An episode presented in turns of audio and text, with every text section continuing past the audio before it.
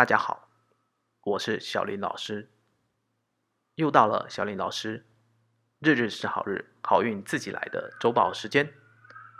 我们来看看八月三号到八月九号这个星期有哪些事情值得注意。这个星期有个重要的节气，就是立秋。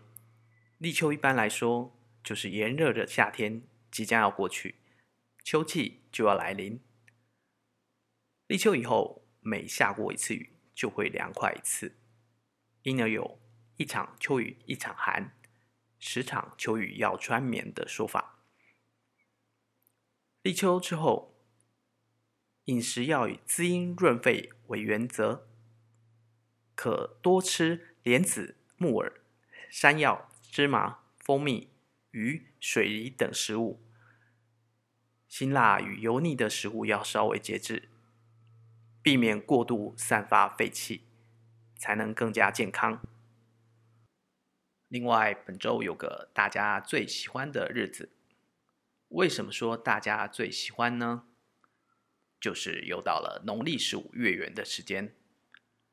而月圆时分最重要的一件事情，就是把握每个月一次的求财好时机。古时候有天子祭月。后来流传到民间祭拜月神，所以月亮又称为太阴娘娘。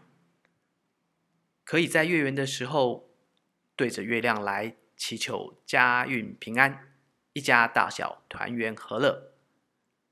而太阴娘娘通过大家的诚心祝祷，就会保佑大家家宅平安，而家宅家财。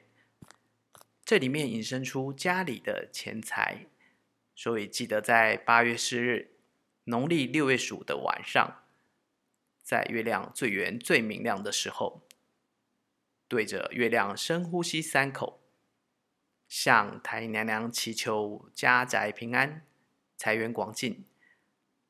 只要是诚心诚意，对于各位听友的财运将会有生效。本周六八月八号是父亲节，各位爸爸们辛苦喽！小林老师在这边祝各位父亲们八八节发发，家庭美满和乐。除此之外呢，今天也是观世音菩萨成道日，大家可以到供奉观世音菩萨的庙宇来祭拜祈福，祈求观世音菩萨伸出援手，完成您的心愿。在这边，小林老师分享观世音菩萨成道的典故。根据《香山大悲菩萨传》中描述，庄王不尊重佛法僧三宝，行事作风不正派，膝下无子，只有三个女儿：大女儿妙言，二女儿妙音，小女儿妙善。三人都长得非常美丽。庄王十分疼爱这三个女儿，希望她们都能有好的归宿。妙言妙音就和一般女孩子一样爱漂亮，喜欢各种新奇有趣的东西。到了适合嫁娶的年纪，也会主动注意是否有合合适的人选。但小女儿妙善明明过为公主，却过着相当朴实的生活，时常到寺庙。参拜礼佛，甚至向庄王提出要出家，把庄王气得半死。最后决定要当没这个女儿，再也不管妙善了。但却在这个时候，庄王得了一场怪病，找遍全国各地厉害的医生，都无法治好他的病。眼看庄王就快要撑不过去。众人已有筹备后事的心理准备，突然来了一名僧人，说他手中有药到病除的药方，只是药引有点困难，因为要用亲生骨肉的一只手和一只眼当做药引，才能治好。庄王一方面不舍得女儿为此牺牲，一方面却想要活下来，于是就在庄人。不知该如何是好的时候，小女儿妙善自愿奉上自己的手和眼来当做药引，但却也因此牺牲了生命。而这天就是农历的六月十九。另外一个说法是，妙善早就知道要牺牲自己，因此在六月十九正得佛果，显现千手千眼的模样，于是这天就成为观世音菩萨成道日。